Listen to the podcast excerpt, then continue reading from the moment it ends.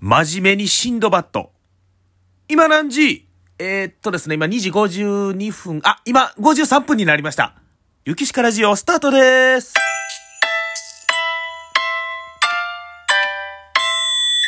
ゆきしかラジオ。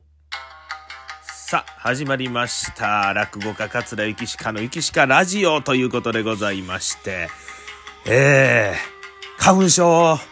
だいぶ僕はマシになりましたね。というか、あの、花粉症というかね、これあの、なんか PM2.5 であったりとか、僕なんかその季節の変わり目とかがね、ちょっと弱いみたいで。そういうのに伴うものであって、なんかその目が痒くないということは、これは花粉症じゃないというふうに言われたんですけどもね、今もまあそのちょっとね、えー、蓄膿の薬を飲んでるんで、だいぶ鼻声がね、えー緩和されたかなという感じでございますけども、まあですね、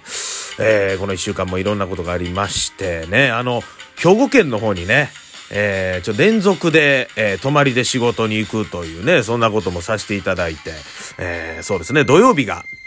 あの、姫路の七福座さんというところですね。えー実は僕そこですね、入門して初めて、えー入った、この寄席の楽屋ということで、非常に思い入れの色い、えー深いね、えー会場でございまして、そこでね、えー西二階町寄席ということで、桂三風師匠、桂三五兄さんに呼んでいただきましてね。で、その七福座がもうね、あそこの場所自体がちょっと終わってしまうと、また申請でどっかでやりますとかね、えー世話人さんは言うてはるんですけども、まあそんなことで姫路に行きまして、姫路で、えー泊まる。そしてその次の日が加古川のね、えー駄菓子屋さんでございますね。えーここはね、あのー東加古川のおでん屋さん、あんずあんさんにね、いつもよく来てくれてはる駄菓子屋糸さんというね、えーとこの、えー方がこう言うてくれはってということで、もう子供たちたくさんのところでね、えーやらしてもらったりとか、そして、えー加古川の次が気楽館新海地でございますね。なんかすごいこうね、エリアがこうね、全部集中してたので、泊まり連続で行くということやったんですけど、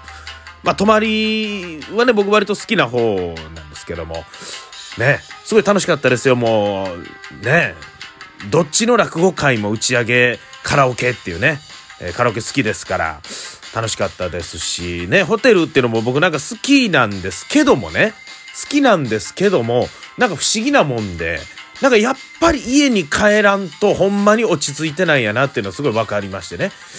どっかこう高揚してるというか見えないストレスがあるんでしょうね。ホテルやったらこうなんか日常やったらここにドライヤーがあってあれがあってっていうのが位置がちょっとずつ違ったり、それをちょっとこう探すっていう動作だけでも日常と言うたら違うわけですから、それが楽しかったりもするんですけども、まあそんなことでなんかこう、えーその旅から帰ってきて家にね、着いた時なんかどっとこう疲れが出たような感じでございましたけど、まあでも楽しい、ええ疲れでございましてね。えーてなことでなんかもうあの、今週は割とゆったりしておりまして、昨日もね、あの、マグロパークというとこに行ってきましてね、堺の、えあの、チャチャイネマンデーっていう番組があるんですけど、それでね、岸和田 VS 堺って紹介されてて美味しそうなお店行祭やってたんでどこ行こうかなってなことでね、えーマグロパークちょっと行こうやないかということで、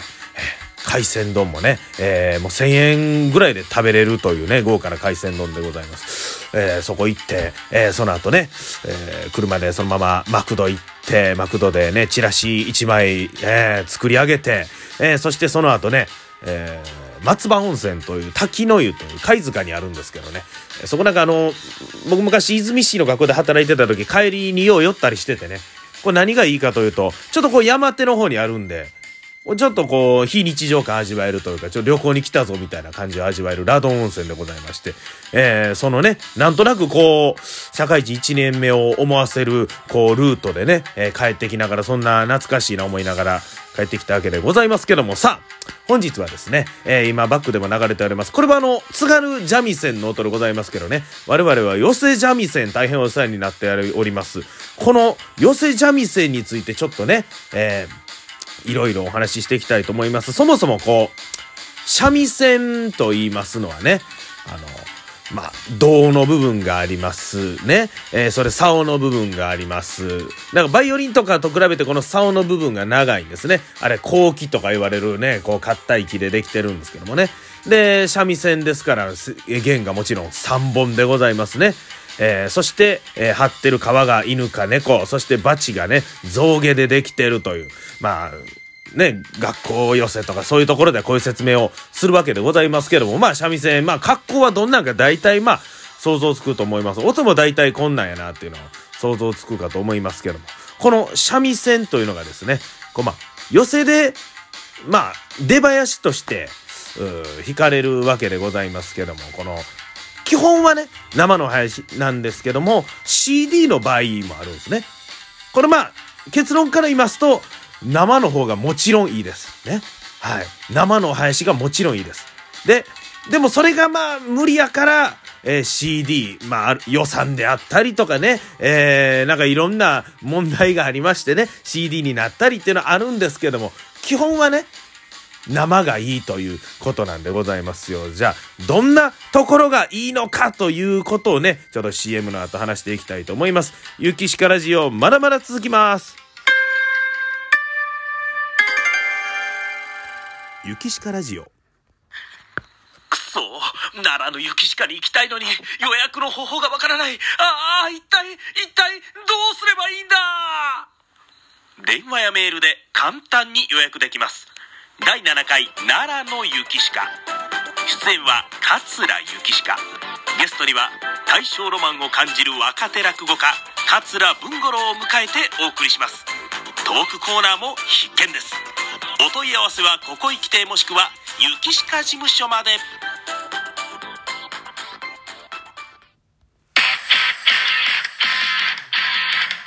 雪鹿ラジオさあね奈良の雪鹿はちなみに CD なんですけどね。えー、そ前回はね、ちょっと生のお話でやらせてもらったんですけども、さあ行きたいと思います。えー、生のお話のいいところ一つ目。生の臨場感、味があるということでございますね。もうやっぱりね、もう落語ももちろん生ですから、この音も生ということでね、やっぱりこのね、生音っていうのはね、こうちゃうもんでございますね。でね、あの、マイクのある、そんなホールなんかでも、あえてね、こういうお師匠さんがいます。このなんかマイクあるからスピーカー両サイドからステレオで流してもええところをあえて片方だけから流す。どういうことかわかりますか？これどういうことかというと、ゲザでね、実際に弾いてるような感じに聞こえるように、ね、ほんまに生でやってますよっていうの分かってもらうようにマイク通した場合ね、片方から、えー、その三味線さんのいてる方だけから音を流すみたいな演出があったりとか、やっぱりね、この生の臨場感、これがええわけでございます。えー、二つ目、音響さんの役割をしてくれる。これでございますね。あのー、まあね、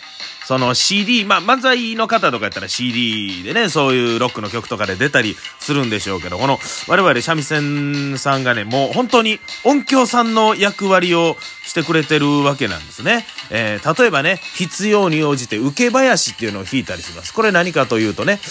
例えばまあ寄せであったら落語と合間に漫才が入ったりすると。その場合はスタンドバイクに変わると。で、その転換にちょっと時間がかかるんですけども、その後の師匠のね、出囃子を延々と弾き続続けるのもなんかあれやということで、その間はつなぎの別の配信を弾いて、まあ、ええタイミング、ちょうどええタイミングなびらめくったぐらいでパッと切り替えるとかね。えー、その差配とか、どこでどういう曲を弾くとかね。もうそういうのはね、すべて、えー、もう三味線さんの、もうセンスと言いますかね、もう一存でございまして、本当にこれがね、やっぱりもう三味線さんの、もうね、醍醐味というか、我々もね、この落語して安心して、こうなんか、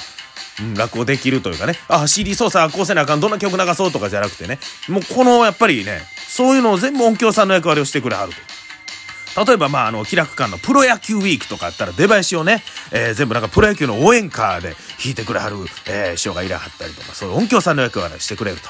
そして三つ目、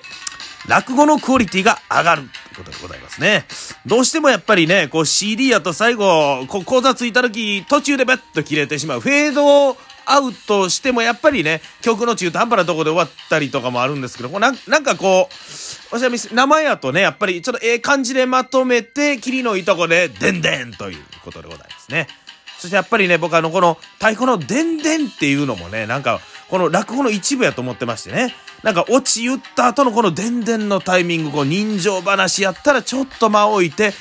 でんでんみたいな感じやったりとか、もうね、勢いのいい話やったら、落ち言うて、もう割と早いタイミングで、でんでんってご元気よく言ったりとか、なんか、ここでなんか笑いが起こるみたいなね。そんなこともありますんで、やっぱり、落語のクオリティが、生のお三味線入ることで上がるんじゃないかなと。それで行きますと、4つ目、芸の幅が広がると。ね。我々上方落語会にははめ物と言いまして、落語の中にお囃子が入る。そんなんがあるんですね。えー、これまあ CD でもできんことはないですよ。できんこともないですけど、こう、微妙にタイミングずれたりとかね。あと、池殺しと言いましてね、例えば、ま、宴会の場面でね、えー、外にいる時とその宴会の真っ只中にいる時では音の大きさがちゃうわけでございますね。そこの、まあ、言ったらダイナミクスをつけるというところでもね、えー、やっぱり生がいいですし、あと弾き方とか歌声こんな風にしてほしいねんっていうね、そんなんもちゃんとね、えー、調整してくださいますし、そして何より CD のあかんとこはね、やっぱり途中で止まってしまうというね、これがやっぱり用ないところでございますね。そして、えー、次ですね。会場 BGM と被らない。これ何かと言いますとですね、まあ、会場 BGM、寄せ林にすることがあるんですけどもね、CD も同じ寄せ林やったら、なんかどこからが BGM でどっからいつ始まってみたいなのがちょっと分かりにくいと。まあ、BGM というのもね、もう大事なもんでございましてね、本当に、まあ、寄せ林以外流すこともあるんでございますけどもね、やっぱりこの、会場 BGM とこう被らんためにもね、えー、やっぱり生の林で行くと。で、最後はやっぱりね、お三味線さんがいらっしゃると、こう、場が和むというね。えー、吉三味線のお師匠さんは皆さん女性のお師匠さんでございましてね、えー、本当になんかね、もう、一番おそらく落語を聞いてるであろう人です。ね。そうですよ。落語家よりも実はね、だってずっとね、そう、ゲザーでいらっしゃるわけですから。ですから落語家のことは一番分かってくれてはると。でも、あの、落語家ではないということでね、一番このなんか、落語家の愚痴も聞いてるんじゃないかなっていうのがこのお三味線のお師匠さんでございまして。ね、本当にね、もうそういうことで、えー、生のお囃子、本当にいいぞという話をさせていただきました。今、上方には20年、20人ちょいぐらいのね、お師匠さんがいらっしゃいますけども、また、生のお囃子にも注目して聴いていただきたいと思います。ゆきしかラジオ本日この辺で、お時間